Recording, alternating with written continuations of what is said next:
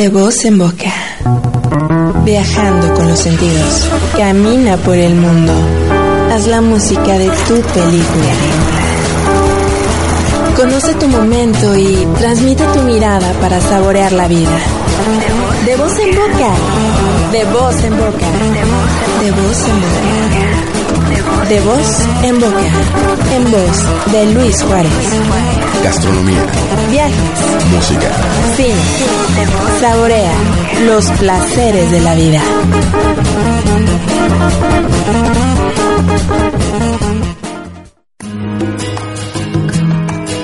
De voz en boca.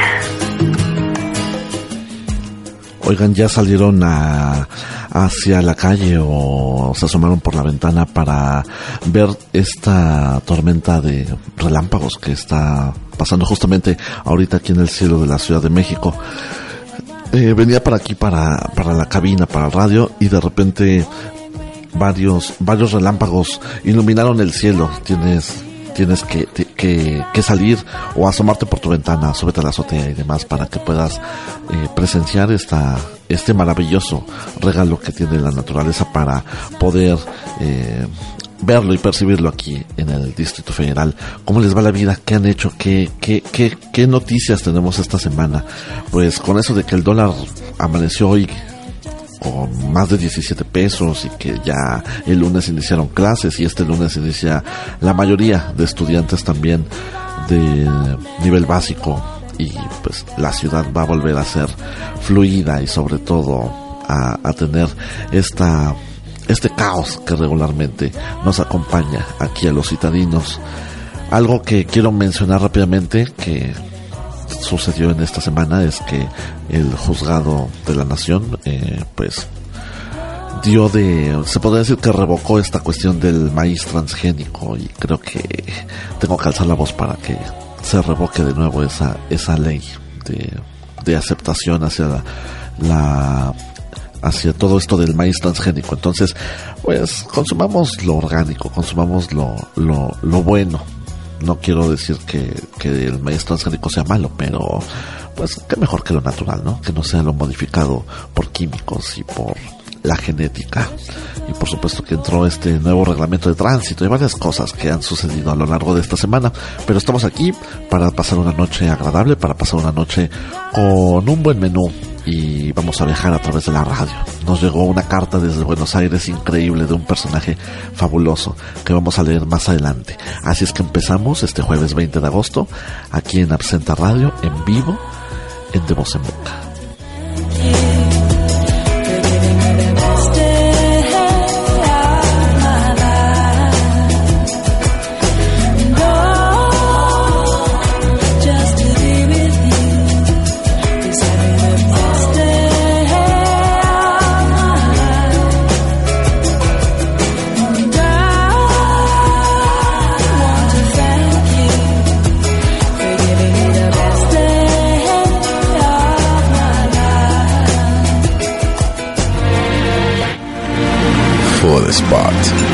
Despertando los sentidos. De voz en boca.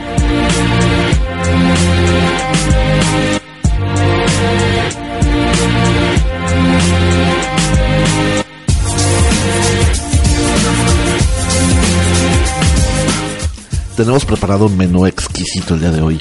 Realmente hasta yo creo que a muchos les va a dar hambre con esta con este primer tiempo que tenemos que vamos a hablar del jitomate, un ingrediente esencial en nuestra dieta básica, en nuestra alimentación.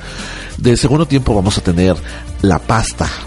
¿Quién no quién no disfruta un buen plato de pasta? Vamos a hablar y a, des, a desnudar todo este platillo delicioso, exquisito, que si bien dicen que es italiano, créanme que no. Entonces vamos a, a, tener estos dos tiempos y para tranquilizarnos y disfrutar de una noche apacible en compañía de quien más eh, quieras o de tu familia, de tus amigos, vamos a tranquilizarnos con una taza de té. Un delicioso, una deliciosa bebida calientita, humeante, eh, vaporosa que es muy, muy rica. Entonces empezamos con el menú del día de hoy.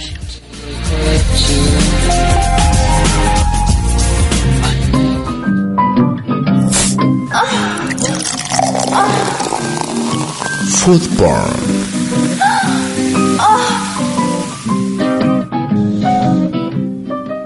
Quiero darles las redes sociales principalmente para que estén en contacto con, con nosotros aquí en la transmisión en vivo en Absenta Radio. Estamos como Absenta Radio en Facebook, en Twitter en arroba Absenta Radio. En Facebook también estamos como de voz en boca y en Twitter arroba de voz en boca. Si quieren enviarnos algún correo, háganlo a través de de voz en boca arroba gmail.com. Si tienen alguna sugerencia, alguna pregunta de todos los temas que estamos manejando aquí ahorita acerca del jitomate, la pasta y los viajes que hacemos en radio, de verdad, háganla llegar a través de estas vías. Empezamos nuestro primer tiempo con el jitomate. ¿Qué significa para empezar jitomate? Tomatl significa gordura, pero eh, aquí los mexicanos conocemos al jitomate rojo, al tomate rojo como jitomate. Realmente es el único país que conoce así de esta manera o hace esta distinción, porque en diversos lugares de Latinoamérica de lengua españa, de española se conoce como tomate, tal cual, ¿no? Nosotros hacemos la distinción para hacer el jitomate rojo y el tomate como verde o el tomatillo.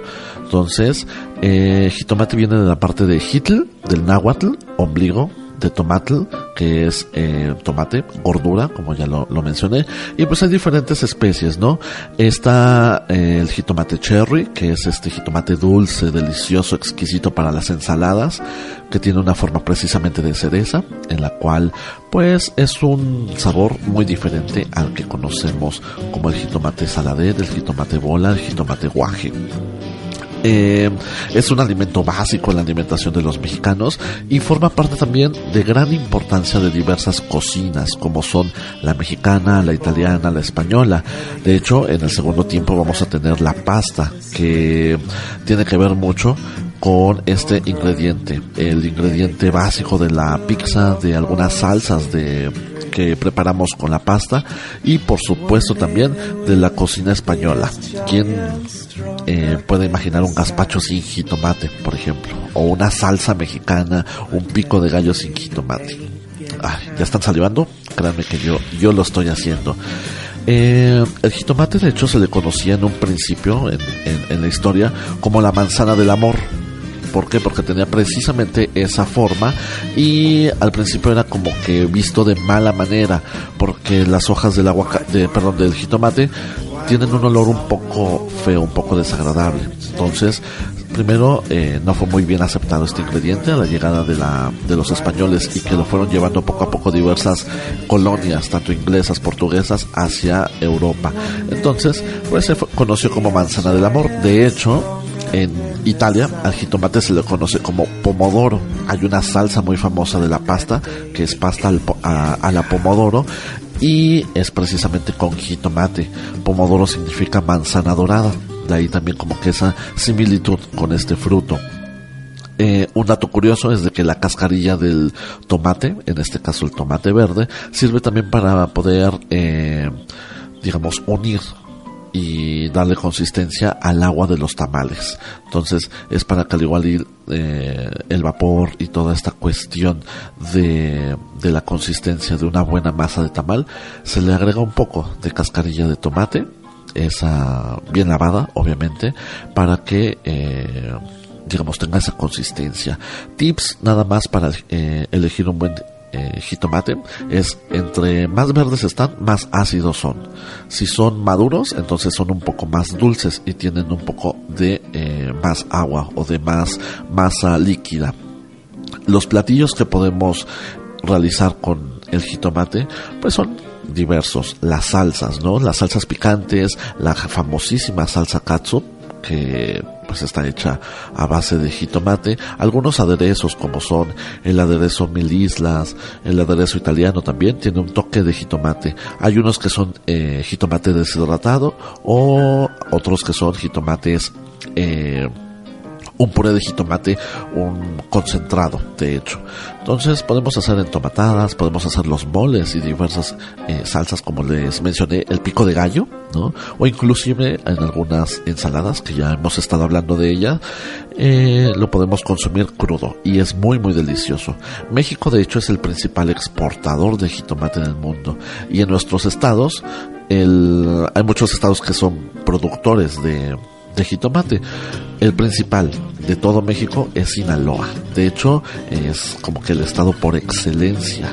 A toda la gente que nos escucha de Sinaloa, un abrazo y de verdad que los, los jitomates de ese estado son, son, son muy famosos ya para, para en la parte de la salud, el beneficio del de, jitomate es excelente. Es un diurético natural, reduce la, la hipertensión. Tiene eh, diferentes vitaminas como la E, la A, que les ayuda sobre todo a las personas para lo que es eh, la piel. También es un amplio, amplio, amplio eh, productor de células antioxidantes y sobre todo también pues tenemos que, que, aparte de toda esta cuestión de la salud y demás, podemos eh, sobre todo preparar diferentes, diferentes eh, preparaciones. Hay un jugo de jitomate que de hecho quiero que, que, lo realicen, es muy fácil y sobre todo muy nutritivo. Es jitomate, apio, pepino, limón y sal. Entonces hagan este, este jugo delicioso que tiene que que aportar diferentes vitaminas, diferentes minerales y sobre todo es muy exquisito. De verdad, prepárenlo y háganlo sobre todo con eh, alguna pasta, que vamos a hablar precisamente de la pasta.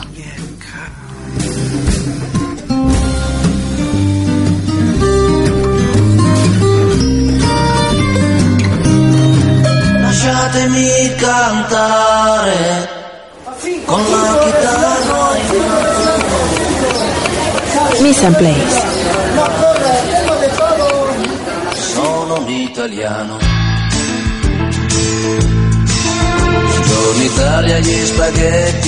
Ya nos estamos ambientando aquí en cabina para poder hablar de Italia, de la pasta. Italia es como que el lugar más famoso que nos ofrece pastas, que ha exportado y dado a conocer al mundo esta deliciosa preparación pero el origen de la pasta se dice que es en el oriente. Después de Oriente cruzó por el Mediterráneo a través de las, las, eh, los viajes de Marco Polo en el siglo III. Entonces, desde ahí empezó a realizarse como tal este, esta preparación que consiste en harina de trigo, aceite de oliva, sal, agua y huevo. Así de simple. Hay algunas veces que muchas personas, y sobre todo con esta tendencia de la gastronomía actual, podemos realizar la pasta de sabor. Hay desde la hecha o preparada con jitomate, hay esa pasta verde de hecho que podemos mezclar desde albahaca, eh, espinacas o diferentes hierbas que dan este peculiar color a la pasta. Hay pastas integrales, inclusive hay algunas pastas negras o rojas que tienen que ver mucho con los ingredientes que se le mezcla al momento de la preparación, como son el betabel, ¿no? Hay algunas pastas que son de betabel que son realmente deliciosas, entonces si lo pueden, si lo pueden preparar y sobre todo consumir, de verdad que van a tener una sensación en boca increíble. Es un platillo que es muy versátil, es muy famoso y popular a lo largo de todo el mundo. Es económico porque de hecho preparar la pasta, tanto hacerla en casa o comprarla, es muy, muy barato. Es saludable, de hecho, tiene demasiados, demasiados carbohidratos que te proporcionan mucha energía. Es un mito, de hecho, que la, la pasta engorda. Obviamente si lo haces en exceso, pues sí te va a engordar. Pero no, no, no es como digamos que cuando tenemos alguna dieta o nos dan alguna dieta nos prohíben la pasta. De hecho la pasta no tiene grasa. La, el aceite de oliva que se le pone es solamente para dar un poquito de crujiente, un poquito de, conserva, eh, de conservador a esa pasta. Tiene altas, altas cantidades de proteína que se desagrega al momento de, de la preparación, como es el huevo.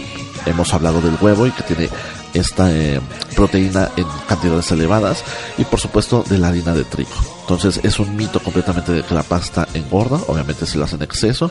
Una porción de unos 100 gramos es delicioso, es exquisito, a lo mejor también para una cena, pero obviamente el exceso, como les digo, no debe de ser un factor para que lo podamos este, etiquetar como, como un engordante, ¿no? por así decirlo. Eh, la característica de la pasta es que debe de ser al dente. ¿Cómo nos podemos dar cuenta de que una pasta está llamada al dente? es porque está suave por fuera y firme por dentro.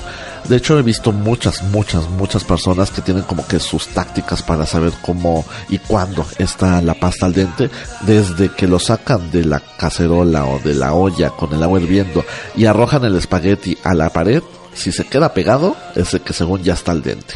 ¿no? Entonces, hay diferentes, diferentes métodos caseros que cada una de nuestras madres, o inclusive si gustamos de la cocina, podemos definir y saber cómo identificar el que una pasta esté al dente. Eh, regularmente tenemos que preparar la pasta en una olla con agua, un poco de sal, un poco de aceite de oliva para que justo no se nos eh, pegue, no se nos haga eh, un poco de, de, masa por, por toda esta cuestión de la harina y de ahí, a partir de entonces, pues podemos eh, agregar al momento de que de nuestro primer hervor la, la olla, pues podemos echar la pasta, esperar unos 7, 8, hasta 9 minutos para que ya eh, tenga esta consistencia perfecta. Las podemos hacer de diferentes maneras, la podemos hacer seca, como un codito a lo mejor, o como una sopa con una salsa encima, la podemos hacer como una sopa aguada, es muy característico de los mexicanos realizar la típica sopa de fideo, la sopa de letras, ¿no? Y también existe una forma como es el horno la lasaña, por así decirlo, ¿no? Los tipos, pues son tallarines, macarrones, fettuccinis. De hecho, fettuccine, así se llama mi perro. Imagínense qué tanto me gusta eh, la pasta. Los linguinis, el espagueti. De hecho, el espagueti viene del italiano espago, que significa cordel. Es ahí como que la peculiar forma de de, esta, de esta especie de pasta. Son rellenos, los ravioles son exquisitos, el relleno de pollo, relleno de mariscos o inclusive nada más un relleno vegetal es delicioso. Los tortellinis, los panzerotis, la lasaña, los, no, los nochis que son unas pequeñas bolitas de pasta hechas de, de sémola de trigo, los fusilis, el pene, farfale y diferentes, diferentes tipos, tipos de pasta. Ya para finalizar, pues les voy a decir las salsas. Las salsas son exquisitas. La boloñesa. ¿Qué tiene la boloñesa? Ajo, cebolla, zanahoria, tocino, panceta, carne de res, perejil, jitomate, un poco de vino tinto, orégano, azúcar, sal y pimienta. Ya está, se nos está haciendo agua la boca, ¿verdad? Es deliciosa. La rabiata, de hecho rabiata se parece un poco a esta cuestión de lo rabioso. ¿Pero por qué? Porque tiene un toque de chile, es muy picante. Eh, el pesto, el pesto, la característica de un buen pesto es que tiene nueces, aceite, hojas, es decir, de espinacas, puede ser el pesto de albahaca y demás, un poquito de parmesano que le dé la consistencia como de puré. La pomodoro, ya lo hemos estado hablando, perejil, cebolla, ajo, aceite y zanahoria, la salsa de tres quesos, deliciosa, parmesano, queso parmesano, queso rellano y queso emmental, un poquito de bechamel y un toque de mostaza. Hay diferentes más salsas como el afungi, que tiene que ver con tocino, leche y champiñón. Y una de las clásicas, muy fácil de preparar, solamente consiste en tres ingredientes. Poner mantequilla, un poquito de crema para batir, parmesano, toque de sal y pimienta y tenemos una exquisita, exquisita salsa llamada Alfredo. ¿Les gustó mucho este, este segundo plato? Pues ¿qué les parece si nos tomamos un pequeño descanso, un, un toque de tranquilidad en compañía de una buena tisana, de un buen té?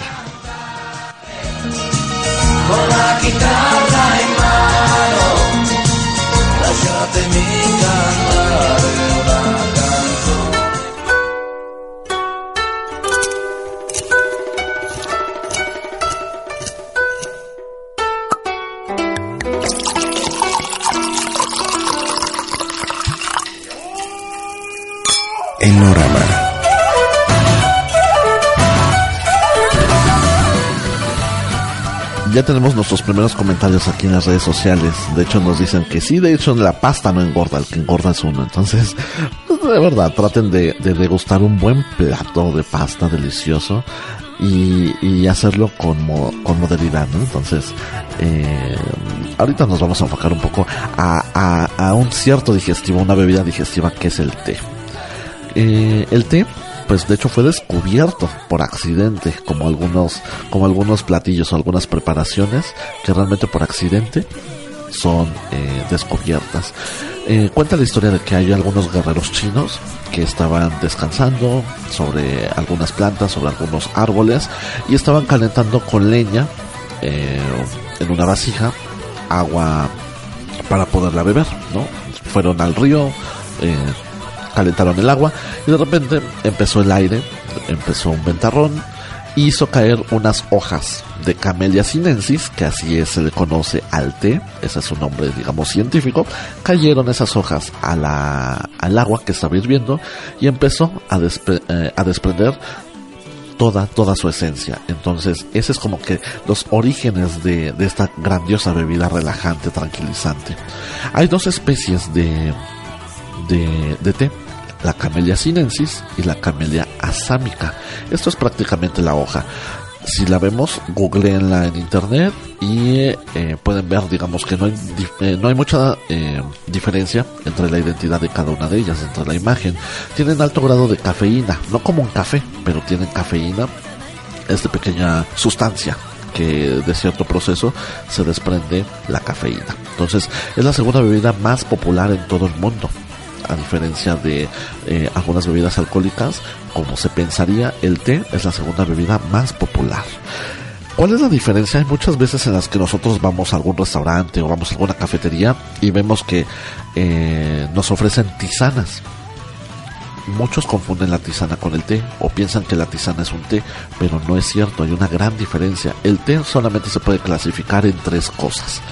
Es el, té eh, blanco, el té verde y el té negro. Así de simple. Hay otras dos que vamos a empezar ahorita a hablar de esto, pero eso es el té, es la hojita, es la camelia sinensis o la camelia asámica. Las tisanas tienen frutas secas, hojas de, de, algunos eh, árboles frutales que desprenden su esencia al momento de hacer la infusión. Una infusión se hace de té y una infusión se hace de tisana. La infusión prácticamente es de que de un de un ingrediente o de varios se desprendan todas las esencias, los aromas y los sabores. Entonces si tenemos un té negro combinado con a lo mejor con algunas especias como es el té chai, eso sería llamado una tisana realmente. Entonces ahí está como que la diferencia entre una tisana que tiene que ver con frutos secos, con hojas de sabor, como son la manzanilla, como es el naranjo y demás. Y el té es como la base. Como les decía, está el blanco, el negro y el té. El té blanco está, se prepara o se realiza a base de los brotes de esta planta. Por eso se llama blanco, porque está como, como, como muy chiquito, como, como apenas en el, en el nacimiento. De hecho, no tiene como que el color eh, verde característico de una planta, porque se interrumpe el, el, el, proceso de la fotosíntesis. Entonces ahí está el té blanco. El té verde es un proceso de la hoja natural sin fermentar, se pone a secar y así tenemos tal cual este delicioso y muy conocido té.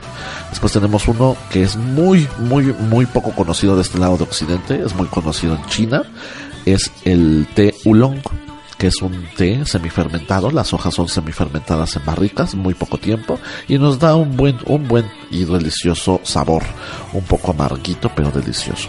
El té negro es ya un té fermentado donde las, las hojas ya se ponen un poquito como de este color y nos arroja un sabor un poco más, más, más fuerte, pero muy, muy eh, conocido y sobre todo muy consumido a lo largo de Oriente y también de este lado de, del continente. Y por último tenemos el té rojo, que son hojas ya añejas, de verdad que pasan desde uno hasta muchos, muchos años para que tome ese color añejado y se le conoce como un té rojo. De hecho el té rojo es un poco más sutil, es un poco más... Eh, complejo el sabor, pero es muy rico. Si lo pueden conseguir, de verdad, háganlo. Eh, para poder realizar el secado de las hojas hay dos tipos de métodos, el japonés o el chino. El japonés consiste en poner las hojas al vapor y deshidratarlas y secarlas. Y el chino consiste en eh, poner en contacto en aire caliente todas las hojas para que se haga este fabuloso, fabulosa preparación. Los países con mayor tradición del té es China, Japón y por supuesto la hora del té en Inglaterra. Entonces, consuman té, de verdad, es muy rico y en esta noche yo creo que se les antoja mucho.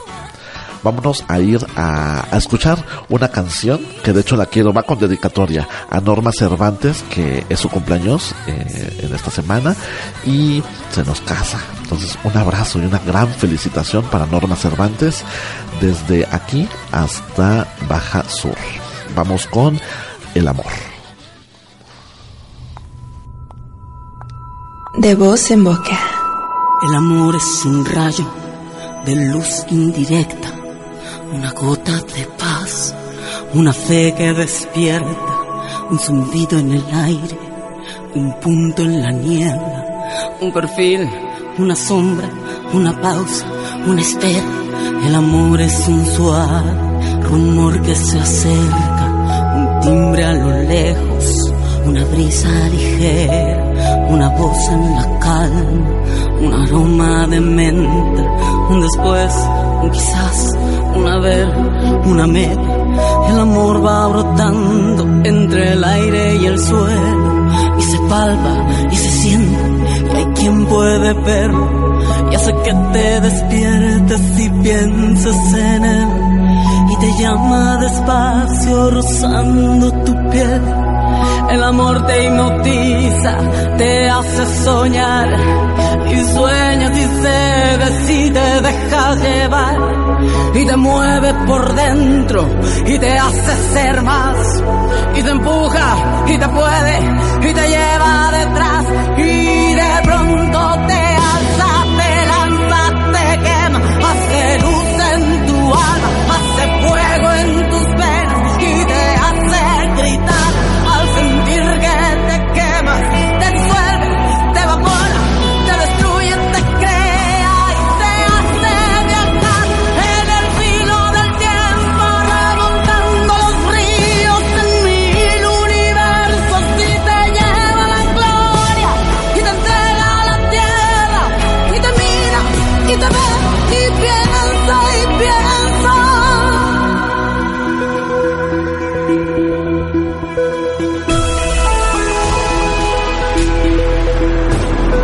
Pronto el amor es la luz de una llama que se empieza a apagar y se va y se apaga.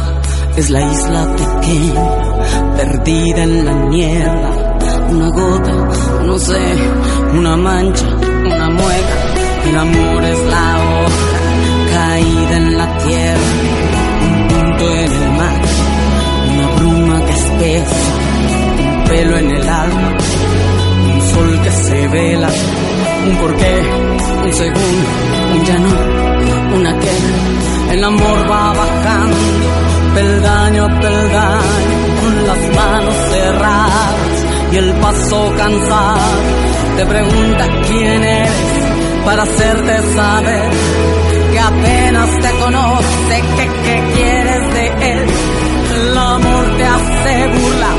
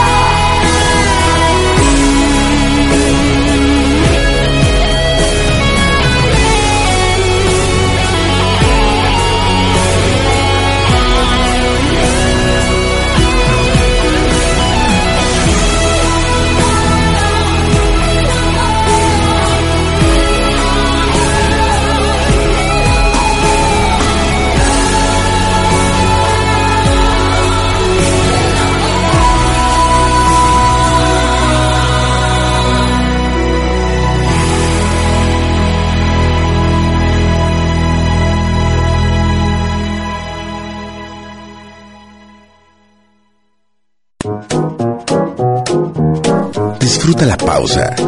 Regresamos.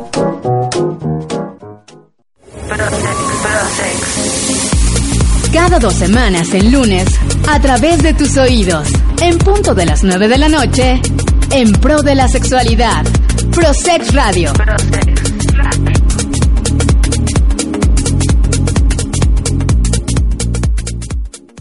Sexo en tu idioma. Con Adriana.g.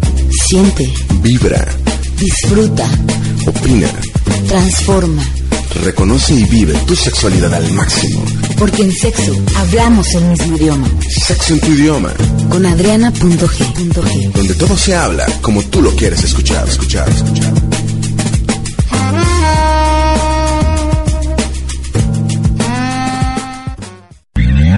Tal? Soy Francisco Hassan. ¿Qué tal? Soy Francisco Hassan y te invito a que te conectes conmigo y la hora de Hassan todos los miércoles en punto de las 7 de la noche. Tendremos noticias, notas curiosas, inventos, un tema superficial para crear polémica, de todo un poco y de mucho nada. Ya lo sabes, la hora de Hassan, un programa de revista como el planeta.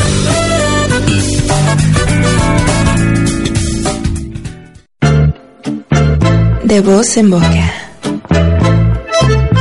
Sonríe. Estamos de vuelta en De Voz en Boca.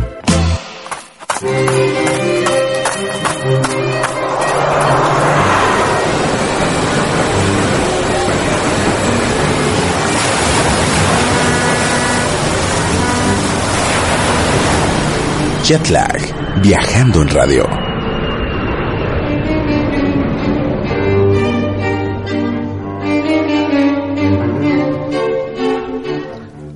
Querido viajero, las veces que veo pasar el día al compás de un buen tango o de los Beatles son sorprendentes.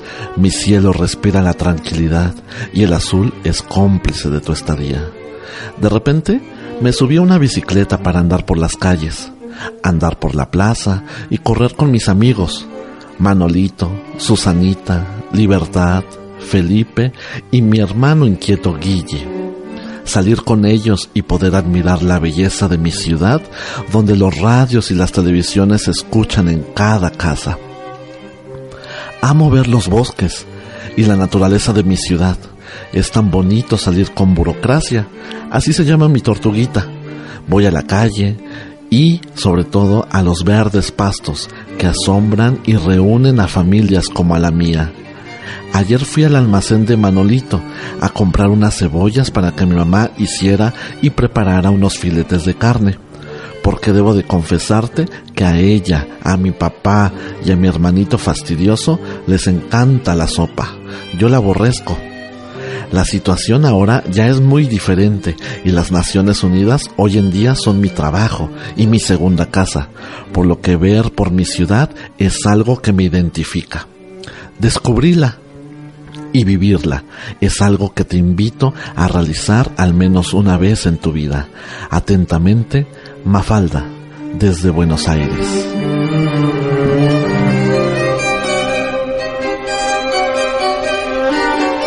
De voz en boca.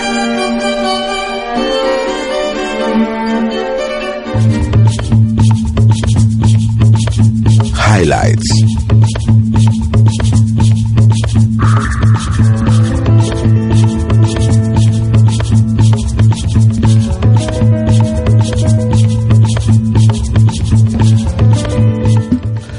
Les pareció esta grandiosa carta que nos envió Mafalda desde Buenos Aires?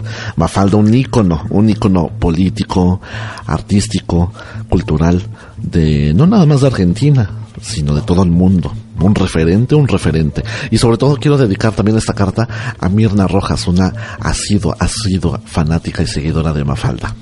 Un saludo y un abrazo para ti, que nos estás escuchando de hecho desde, desde aquí en el Distrito Federal. Entonces, pues vamos a hablar de, de Buenos Aires. ¿Qué podemos hacer en, en esta bella ciudad que ahorita está despertando y sobre todo está creciendo en el aspecto turístico? Podemos caminar en esta, en esta ciudad y ver toda la arquitectura porteña, esa característica de, de, de, la ciudad, ¿no? De hecho, en la esquina de Chile, de la calle de Chile y de Defensa, se encuentra el Paseo de la Historieta. Está en el, en el barrio, en un barrio muy, muy conocido, que cuenta con una banquita en, esta esquina donde se encuentra una estatua de Mafalda y a partir de ahí empieza, como les digo, el paseo de la historieta. Este paseo, pues está decorado con diferentes eh, estatuas de personajes muy, muy famosos y muy queridos de la caricatura en Argentina. ¿Qué más podemos hacer? Existe el Ateneo Gran Splendid, que es una librería enorme, considerada la segunda librería de más importancia en todo el mundo. De hecho, igual, buscan alguna imagen ahí en, en internet y asómbrense por la arquitectura y sobre todo por la gran cantidad de libros que tiene. La calle Caminito es una calle muy famosa, digamos que es como un Mazarik o como un Álvaro Obregón aquí en la Ciudad de México, en el barrio de La Boca hay una feria de artistas plásticos, hay diferentes tiendas, diferentes restaurantes donde ustedes pueden pasar ratos y tardes inolvidables. La casa de gobierno, por ejemplo, como toda ciudad eh, que fue colonizada por, por los europeos, pues tiene una arquitectura muy característica, como el Museo del Bicentenario y sobre todo también la catedral y el casco histórico. Hay diferentes barrios, como el barrio de Montserrat, que tiene plazas, bares, teatros. El Teatro Colón, de hecho, es muy bello, de esta arquitectura que hace parecer que es un templo griego. Entonces, también está el obelisco, de hecho, es diferente, diferente la, la variedad de atractivos que podemos encontrar en esta ciudad argentina. También está la floralis genérica, de hecho es un símbolo de la ciudad, es una flor de acero inoxidable gigantesca que se encuentra en un lago allí dentro de la urbe argentina. Hay un museo, de hecho bueno, es Museo Parque, que es el único en el mundo. Es un parque temático religioso que se llama Tierra Santa. Entonces, cuando vayan y descubran esta ciudad, de verdad, no, que no les suene aburrido esta parte de, de, religioso. De, realmente hay mucho, hay mucho que ver en este, en este parque llamado Tierra Santa. También podemos encontrar, como nos dice Mafalda, la reserva ecológica. Es una reserva de 350 hectáreas que tiene eh, una laguna, tiene bosques, tiene también la usina, que es un centro cultural de arte. Y sobre todo, lo mejor, lo mejor es recorrer la ciudad en bicicleta, como nos lo recomienda Mafalda. Podemos encontrar tranvías, planetarios, zoológicos, algunos jardines, la catedral y lo mejor es recorrerla, como les decía, en bicicleta. De verdad es una experiencia inolvidable el que ustedes recorran esta, esta bella, bella ciudad con una bicicleta.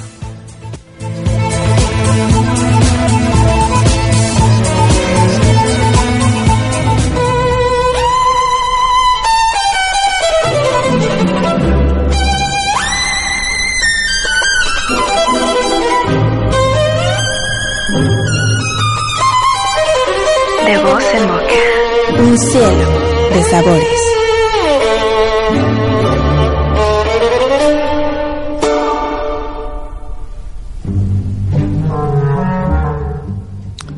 Pues ya que estamos en Argentina, pues qué, qué mejor manera que échanos una buena tragadera, la verdad, ¿no? Vamos a... ¡Ay, qué buena canción! Este tango característico. No hay cosa más sensual pienso yo, que una buena canción de tango. Vamos a escuchar nada más 10 segundos de esta, de esta canción que se llama Por una cabeza, que es un icono del tango.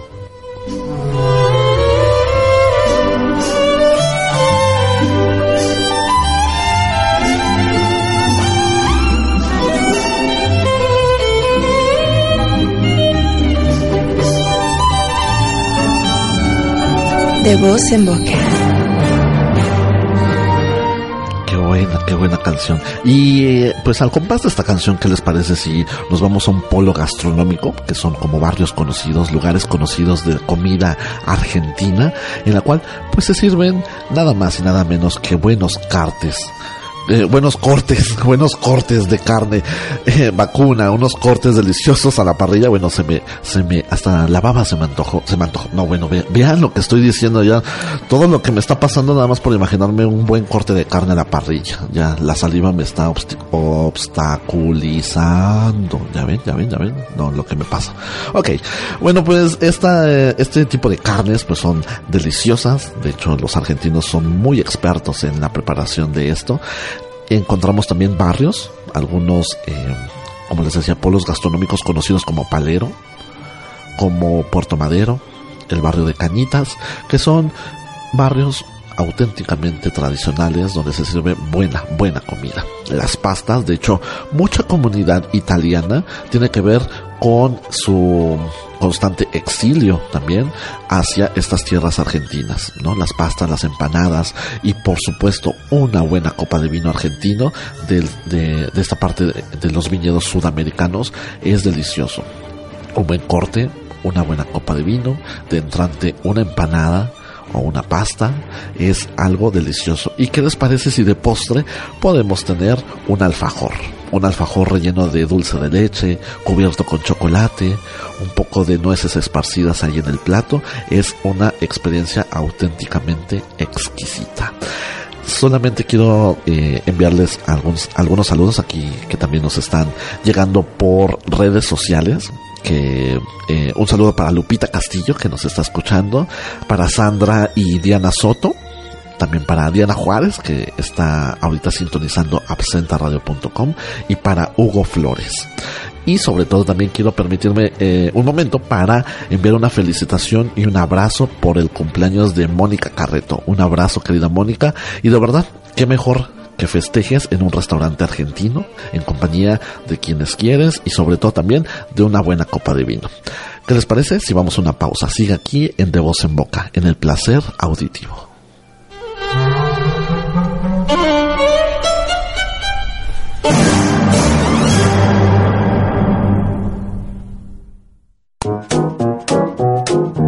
Disfruta la pausa. Regresamos. Transferencia Radio. DJ Nano Sessions. Desde Guadalajara, en la tornamesa. Las manos de DJ Nano. Transferencia Radio. Transferencia Radio. Music for night. Music for listen and live.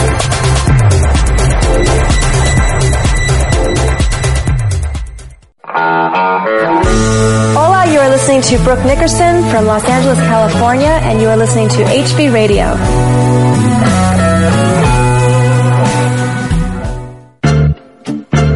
De voz en boca. Sonríe. Estamos de vuelta en De Voz en Boca.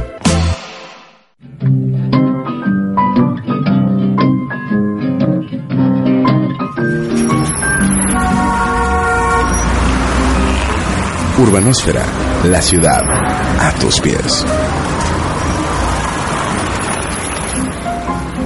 Recuerden que estamos en redes sociales, aquí en Twitter, arroba de voz en boca, y también en Facebook, en de voz en boca. Nada más les quiero decir y comentar sobre todo una sorpresa que vamos a tener la siguiente semana. Eh, eh, recuerden que eh, hemos tenido de invitado a algún chef que es- estuvo hablando de cortes y de hamburguesas. Después tuvimos a nuestra segunda especialidad de la casa, que tiene que ver con cine, el cine de arte, de desamor y demás.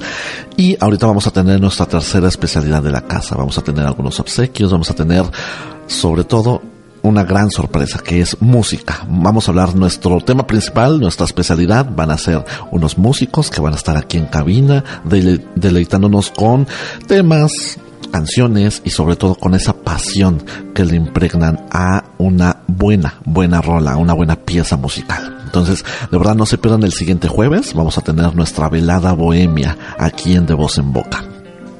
Eh, sobre todo ahorita vamos a hablar y irnos a caminar a, través de la ciudad. Vamos a recorrer Milpalta.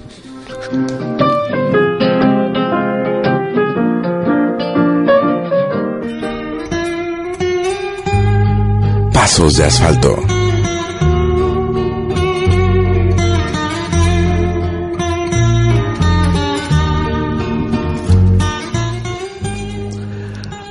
Qué buena canción de Chabela Vargas. Chabela, Chabela, que desde el cielo nos escuchas casi casi. Pues eh, vamos a entrar de lleno a caminar a la ciudad. Vamos a irnos por el asfalto. ¿Pero a dónde? Al sur de la Ciudad de México. A un lugar un poco desconocido para todos los capitalinos. De hecho, por así decirlo, es como un lugar que no es tan famoso, que de hecho es sinónimo quizá en, en mala manera de que no hay nada por allá, de que hay puro campo y demás, pero créanme que hay muchas, muchas cosas en Milpalta. Para empezar, tenemos la fiesta más famosa de esa delegación que es la Feria del Mole en Actopan.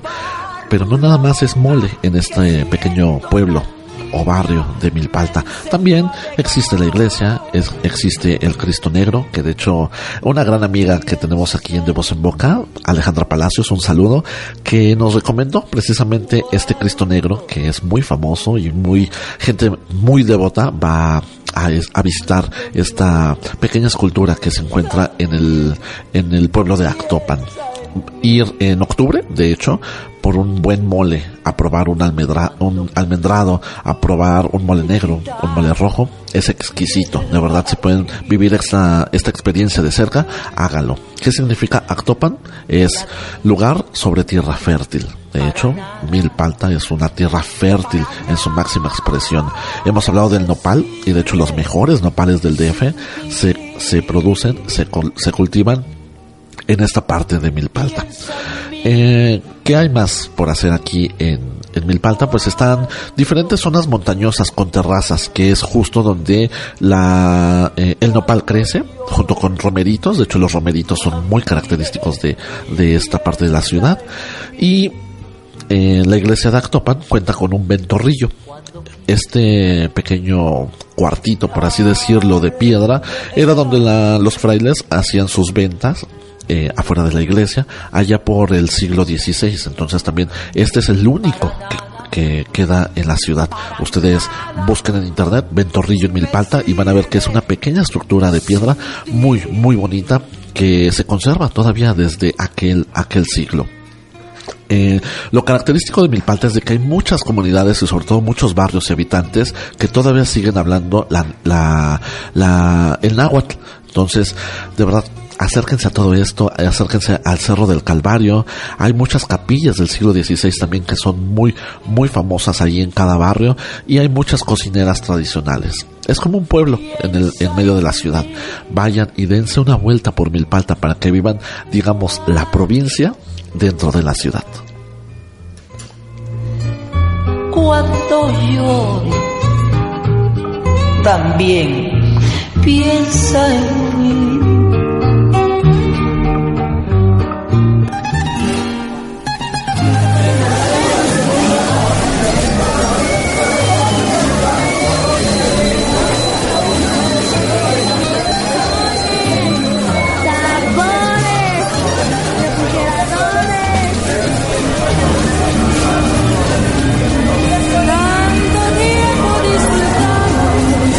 Histórica.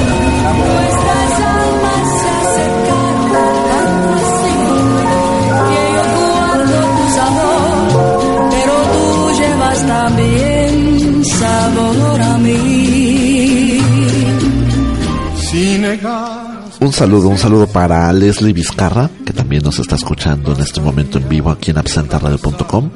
Y también para Lula Márquez y para Leonardo Ramírez, que nos escuchan aquí en De Voz en Boca. Eh, nos vamos a remontar un poco y viajar a través de los años para descubrir la historia de Milpalta. Milpalta, de hecho, tiene una derivación precisamente del náhuatl. Se llama ¿Cómo creen? Realmente, de hecho, parece trabalenguas este, eh, el nombre que tenía eh, Milpalta en los tiempos de, de, los, de los, de los mexicas. Se llamaba Malacatepec Momosco. Este era el nombre de, de este lugar en aquella época prehispánica. Y los señores que resguardaban y protegían este, este lugar se llamaban, bueno, ahí va el segundo trabalenguas, es Huitlahuitli y Huitlahuilanque. Imagínense, estos dos personas, estos dos personajes eran los que resguardaban y protegían el reino de Milpalta que conocíamos, conocemos hoy. Eh, después, a la llegada de los españoles y la conquista y demás, pues se llamó Milpalta de, no, Milpa de la Asunción de María. Y después cambió a Milpas Altas de Xochimilco. Y después pues ya se quedó el nombre como lo conocemos actualmente, Milpalta, así. ¿Por qué? Porque precisamente en aquella parte de la ciudad hay mucho campo. y se da toda esta cuestión de cultivo de la milpa, del nopal, de los romeritos, de algunos quelites. Recuerden que los quelites también ya estuvimos hablando aquí. Si quieren escuchar nuevamente el programa e informarse de los quelites, búsquenlo en evox.com o sobre todo también en la aplicación de evox para que se descarguen todos los podcasts. Eh, después de que Malacatepec, Momochco, en la época de los chichimecas y los toltecas, pues eh, llegaron toda la colonización, como les dije, y se empezó a dividir este, este pequeño lugar de, de, la ciudad en varios barrios o en varios pueblos como San Mateo, como Santa Marta, Los Ángeles, Santa Cruz, el pueblo de Tecomitl, Ixtayopan y también parte de Tulyehualco.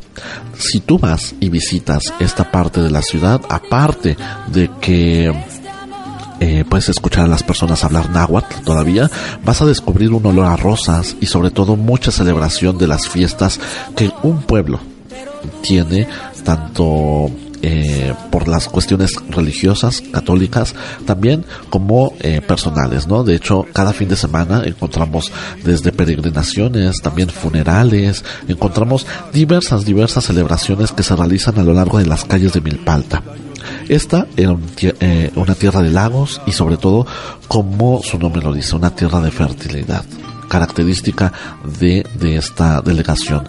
Si ustedes van, de verdad, van a, a, pensar y a viajar a través de muchos, muchos años a la historia y sobre todo de sentirse en una provincia aquí en la Ciudad de México. Doy lo bueno, soy tan pobre que otra cosa puedo dar. Bitácora.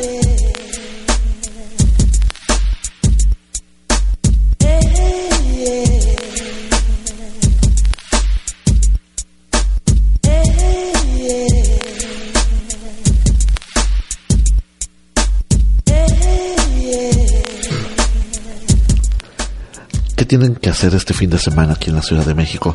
Pues les voy a dar la agenda semanal de algunos eventos que se van a estar desarrollando y que de verdad a simple vista suenan, suenan muy, muy, muy interesantes. En el Parque México, ahí en la Condesa, va a estar el primer Pizza Fest, que de hecho eh, se va a desarrollar solamente el día de mañana. Entonces, si pueden lanzarse al Parque México a probar una buena rebanada de pizza y a descubrir todas estas salsas de las que hemos estado hablando al principio del programa, háganlo. También en, el, Tlalpan, muy cerca de Milpalta, va a estar el festival turístico Tlalpan y sus sabores. Desde el día de mañana hasta el día domingo. Van a descubrir ofertas gastronómicas, culturales, artesanales y eventos sobre todo que se desarrollan en esta delegación. Una recomendación ampliamente. En Seúl va a estar el remate de libros de la UNAM con ofertas increíbles que de hecho empezó desde el día de hoy hasta el día domingo en el lunario del Auditorio Nacional. Saben, saben ustedes que nosotros aquí en De Voz en Boca amamos el jazz. Entonces, qué mejor recomendación que vayan a ver a la Big Band Jazz todos los miércoles de agosto. Va a estar en el lunario del Auditorio Nacional. Y por último, si se les antojó mucho ir y descubrir Buenos Aires, en esta ciudad va a estar el Festival del Tango hasta el 27 de agosto. Si van a Buenos Aires, si viven en Buenos Aires, que nos escuchan ahí en, en, Chile, en, en, nuestro, en nuestro, en nuestra hermana República de Chile, pues pueden visitar eh, el Festival de Tango que se va a llevar a cabo ahí en Buenos Aires. Ahorita pues nos vamos a ir a la siguiente canción que eh, se llama All We Do de Oh Wonder. Disfrútenla aquí en De Voz en Boca.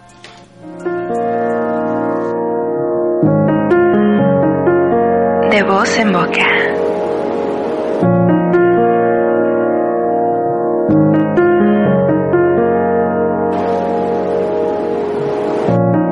All we do is hide away. All we do is, all we do is hide away. All we do is chase the day. All we do is, all we do is chase the day.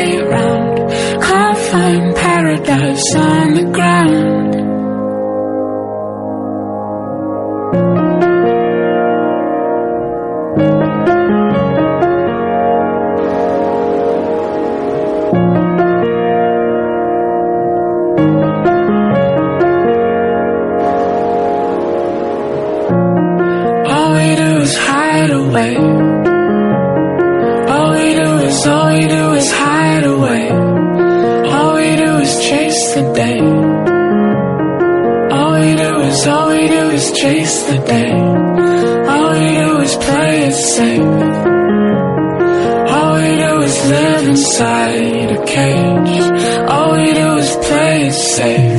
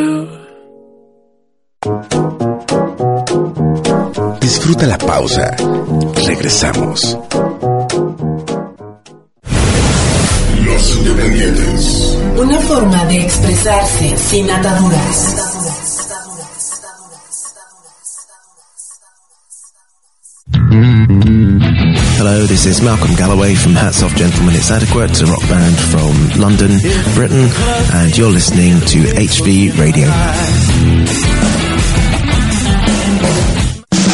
Mantente enterado de lo que los astros planean para ti. Todo lo que sucede en el mundo del espectáculo. Y temas muy interesantes. Acompaña a Tere Jiménez todos los miércoles de 5 a 6 de la tarde en Alter Pop, aquí en Nacho Radio.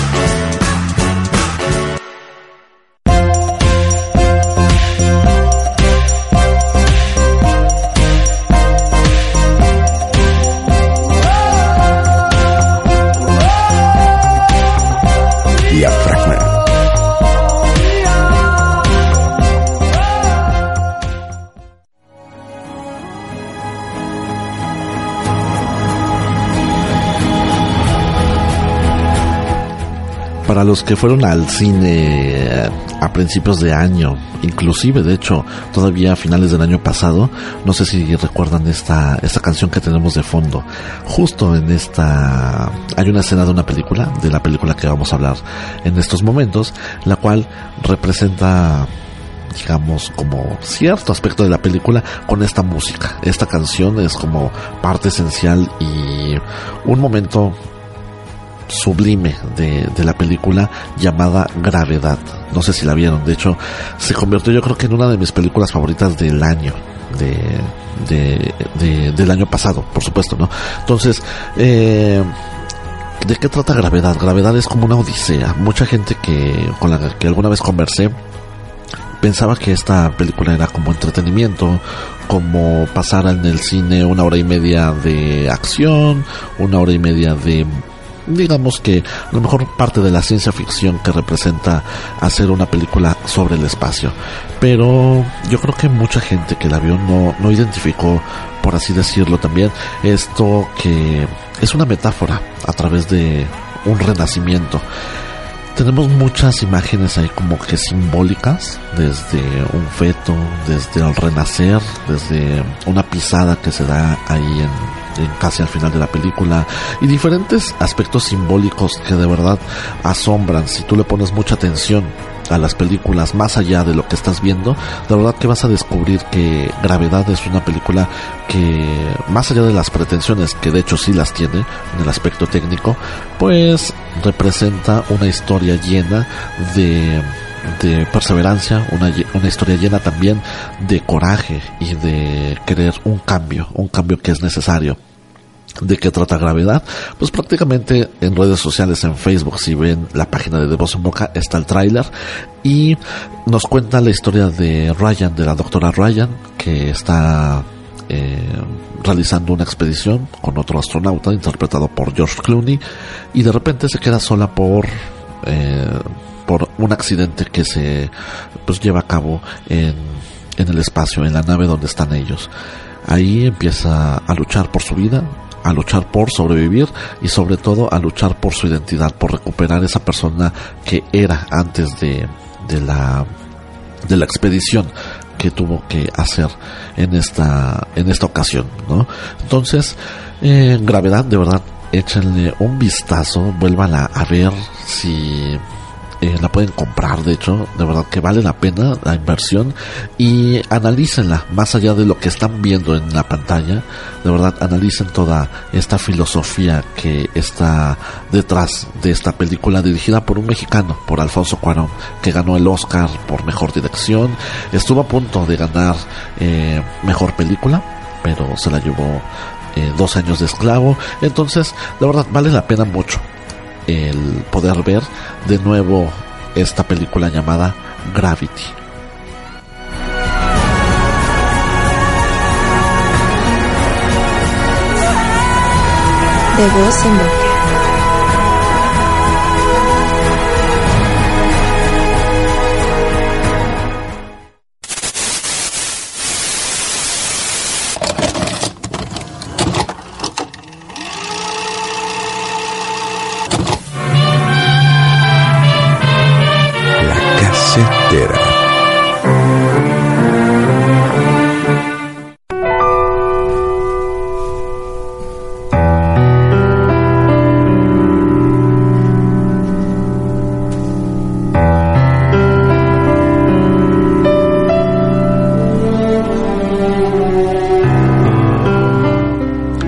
Esta canción que estamos escuchando de fondo, de hecho, es de Joe Hishiashi, que es un compositor japonés que tiene que ver con la partitura musical de una película que está entre mis entre mis favoritas, entre las películas que de verdad amo con todo el corazón y que han cambiado la perspectiva de, de poder ver cine. Eh, estamos hablando de El viaje de Chihiro. Es una película japonesa del 2001 que está dirigido por el maestro, el maestro de la animación japonesa llamado Hayao Miyazaki. Tenemos aquí en Absenta Radio un programa dedicado a la cultura oriental, a toda esta cuestión de la animación japonesa con Fabiola Rendón. Entonces, pues vamos a, robarle un poco de espacio de, de su temática que tiene que ver con esta película japonesa. ¿De qué trata el viaje de Chihiro? Chihiro es una niña que está mudándose a hacia otro lugar de Japón y de repente en el camino se pierden eh, sus papás que van manejando un, automóvil junto con ella. Ella está muy, muy renuente de este cambio porque pues obviamente dejó atrás toda una historia de vida, dejó sus amigos, dejó sus escuela, su escuela y por supuesto el lugar donde ya había crecido. Después, en esta eh, en, en, este extravío, por supuesto llegan a un mundo fantástico, a un mundo alterno. Pero ese mundo es reflejado por una metáfora que tiene que ver mucho con los cambios que hace un adolescente, un, eh, un joven, a través de toda la cuestión mental, de la cuestión que tiene que ver también con eh, su comportamiento y la reacción que tiene sobre sus miedos. Encontramos una película llena de personajes fantasiosos, de personajes que tienen una identidad y también una un, un porqué, ¿no? Encontramos a un personaje que se llama el Sin Cara, que acompaña mucho a, a Chihiro. Este, este personaje representa el miedo que tiene Chihiro a través de enfrentarse todas las, las las cuestiones que se ven planteadas a lo largo de la película. Encontramos a Yubaba, que es una bruja que también representa como que esta parte de la represión y bueno, una grandiosa, grandiosa cantidad y diseño de personajes que vale la pena mucho visitar.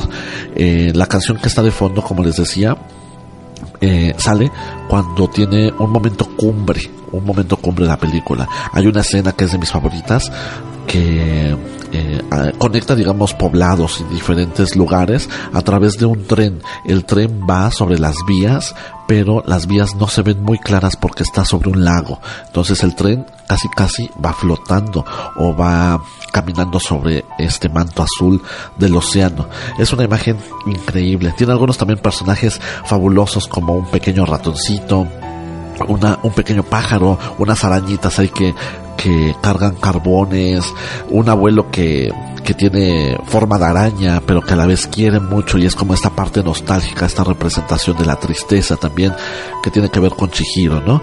Eh, entonces, pues de verdad, si pueden verla, es una película que cuando yo la fui a ver en el cine, la mayoría de los niños estaban como un poco aburrido. O, o aburridos, perdón, realmente la película dura dos horas y es una película que si tú la ves, tú como persona, digamos, mayor, pues no la entiendes mucho. La vas descubriendo poco a poco conforme la vas viendo una y otra vez. Vas descubriendo nuevas cosas y demás. Entonces para un niño no es como muy, muy aceptable esta película. Es muy entretenida porque tiene algunas escenas de acción, tiene algunas escenas vertiginosas que realmente llaman, llaman y captan tu atención. Pero eh, lo mejor es que tú como adulto la veas y sobre todo la analices porque tiene de verdad una enseñanza, una metáfora y sobre todo una moraleja increíble. De hecho en redes sociales nos estuvieron comentando de que los japoneses reflejan como que esta psique, esta enfermedad que de cierta manera también ocultan a través de su, de su cine, a través de sus historias. Quizá es muy probable que con esta película llamada El viaje de Chihiro sea, se cumpla esta teoría que nos comentaron allí en Facebook. Pero de verdad es una película que vale mucho la pena y que sobre todo vas a disfrutar mucho. De verdad, visítala, revisítala, vela y analízala. El viaje de Chihiro, de Hayao Miyazaki.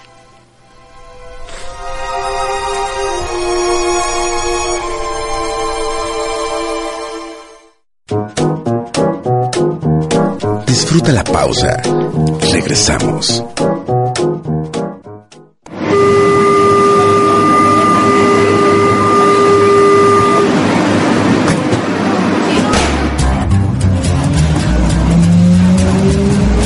Antes en El Agente Naranja. ¿Qué fue eso? Un microbús merodea en las vías de la línea 12. Un atentado. En plena ceremonia y con todos los presentes. ¿Le preocupa algo, comandante? Ese Tunas. Los detenidos insisten en que los amenazó. Hay un ingeniero microbusero saboteador. Ándale pues, Godínez. Me uniré a la búsqueda. Será lo mejor. Y Mauro, carga con tu equipo. Si esto se complica, la unidad necesitará de todas tus habilidades. Nuestros héroes sufren percances, pero se mantienen investigando. ¡Pele, corre! ¡Codines, salve al gato!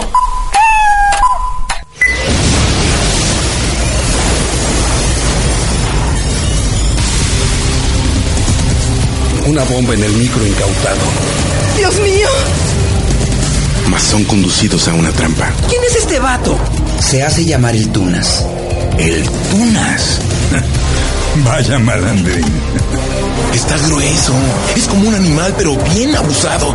Le sabe de fierros y si le llevas la contraria, mírate. Porque a luego algo te pasa. ¡Ay, Dios! Directo a la guarida de la bestia.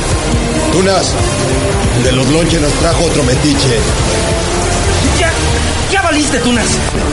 ¡Ya le avisé a mis cuates! ¡Que vengan! No hallarán nada. La bestia está completa.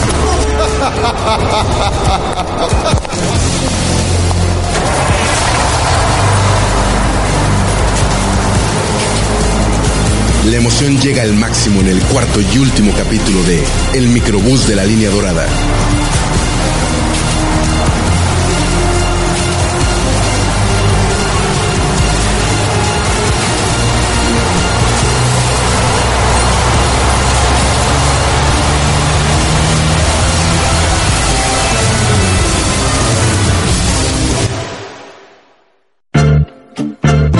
De voz en boca. Sonríe. Estamos de vuelta en De voz en boca.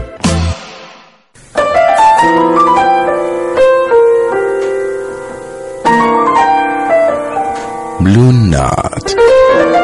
El ritmo del día.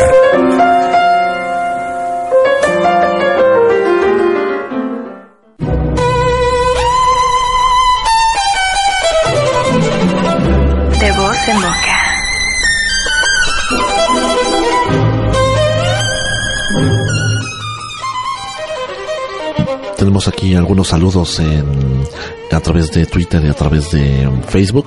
Un saludo para Norma Pérez, también para Daniela Torrijos y para Montserrat Espinosa.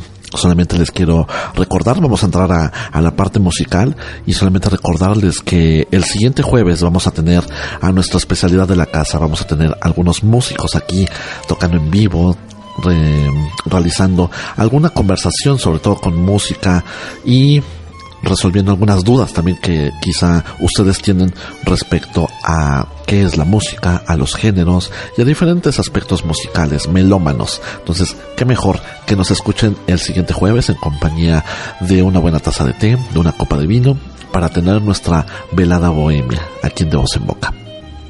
Ahora, la recomendación del disco de la semana pues recae en una mexicana llamada Eugenia León. Tiene una trayectoria increíble, de hecho desde los años 70 en algún festival de televisión de la cual de cierta forma fue descubierta y a partir de ahí pues empezó a experimentar con diferentes géneros musicales, empezó desde la balada, también pasó por el ranchero, por la parte de los boleros y la, en el año 2013 sacó el volumen 1 de un disco llamado Ciudadana del Mundo.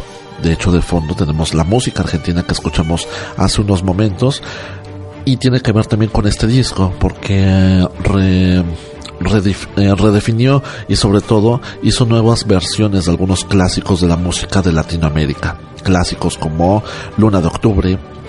Hizo también Latinoamérica, que es una canción eh, que une, digamos, a los pueblos a través de la letra de esta canción y también pues colabora con diferentes personalidades, con diferentes artistas de toda, de toda esta parte americana que tiene que ver con los latinos. Realiza duetos con Carla Morrison, con Lila Downs, con Tania Libertad, con Calle 13 y de verdad que vale mucho la pena el que escuchen Ciudadana del Mundo de Eugenia León. También ya existe el volumen 2 que es como una extensión de, de las canciones que eh, dan identidad a ciertos países como Bolivia, como Chile, como Argentina, Brasil y por supuesto México. De hecho vamos a escuchar una canción que es muy famosa, es un eh, fue realizada por Juan Luis Guerra hace mucho tiempo, que se llama Burbujas de Amor, pero la vamos a descubrir y a escuchar en la voz de Eugenia León con Natalia Lafourcade. Disfrútela.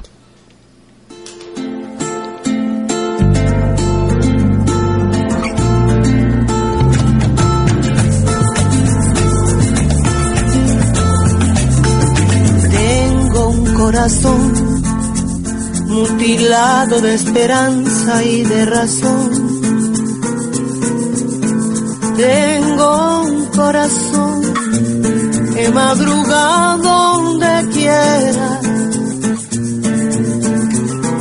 Ese corazón se desnuda de impaciencia ante tu voz.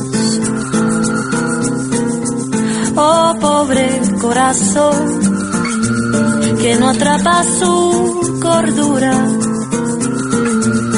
Quisiera ser un pez para tocar mi nariz en tu pecera y hacer burbujas de amor por donde quiera. Oh, pasar la noche en vela, mojada en ti.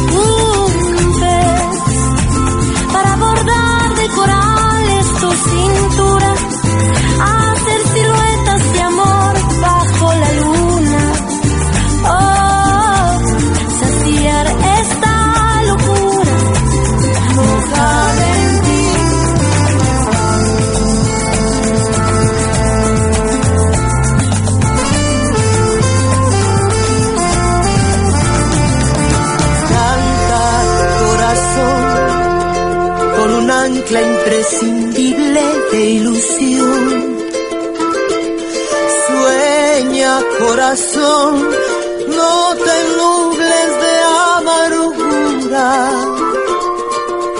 Oh, este corazón se desnuda de impaciencia ante tu voz. Oh, pobre corazón que no atrapa su cordura. Quisiera ser un pez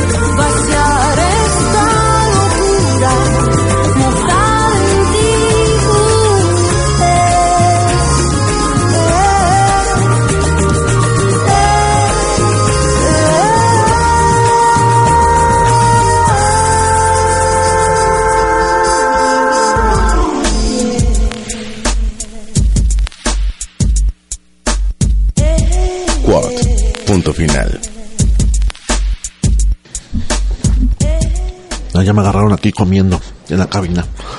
Bueno, pues solamente quiero invitarles nuevamente a que el siguiente jueves no se pierdan de voz en boca. Vamos a tener nuestra especialidad de la casa y sobre todo vamos a disfrutar de una noche bohemia en compañía de buena música, de un ambiente melómano y también de buenos, buenos y apasionados invitados aquí en cabina. No se lo pierdan. Eh, van a estar algunos músicos como eh, algunos amigos que es Héctor, Ivonne y también pues van a estar eh, uno es mm, pianista, otro es guitarrista, también va a estar una vocalista que tiene una excelente voz y una experiencia increíble a través de de diversos medios de comunicación. De hecho, estuvo participando en La Voz México y bueno, estuvo, ha, cantado en diferentes escenarios. Entonces, de verdad, no se pierdan el siguiente jueves de Voz en Boca porque va a estar buenísimo, buenísimo y vamos a, a echarnos aquí unos palomazos y vamos a estar cantando y teniendo música, música en vivo. Para cerrar el programa, como siempre, saben que les voy a dar la frase, la frase del día. Y la frase es muy sencilla, de hecho es muy cortita tiene que ver con el éxito, tiene que ver con todo lo que son tus sueños y por supuesto que los hagas. Yo nada más te quiero decir que es el éxito ocurre cuando tus sueños son más grandes que tus excusas. Así de simple. Es una frase muy sutil, pero a la vez muy directa. Entonces piensen en el éxito ocurre cuando tus sueños son más grandes que tus excusas. De verdad, te agradezco que estuvieras conmigo aquí en absentaradio.com.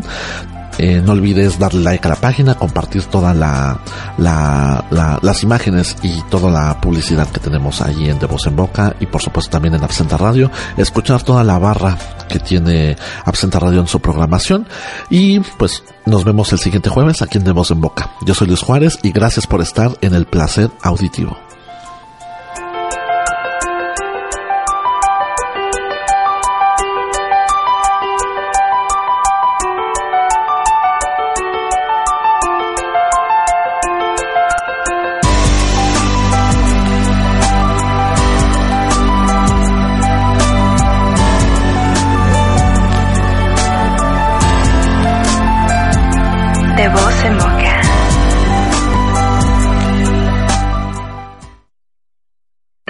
En boca.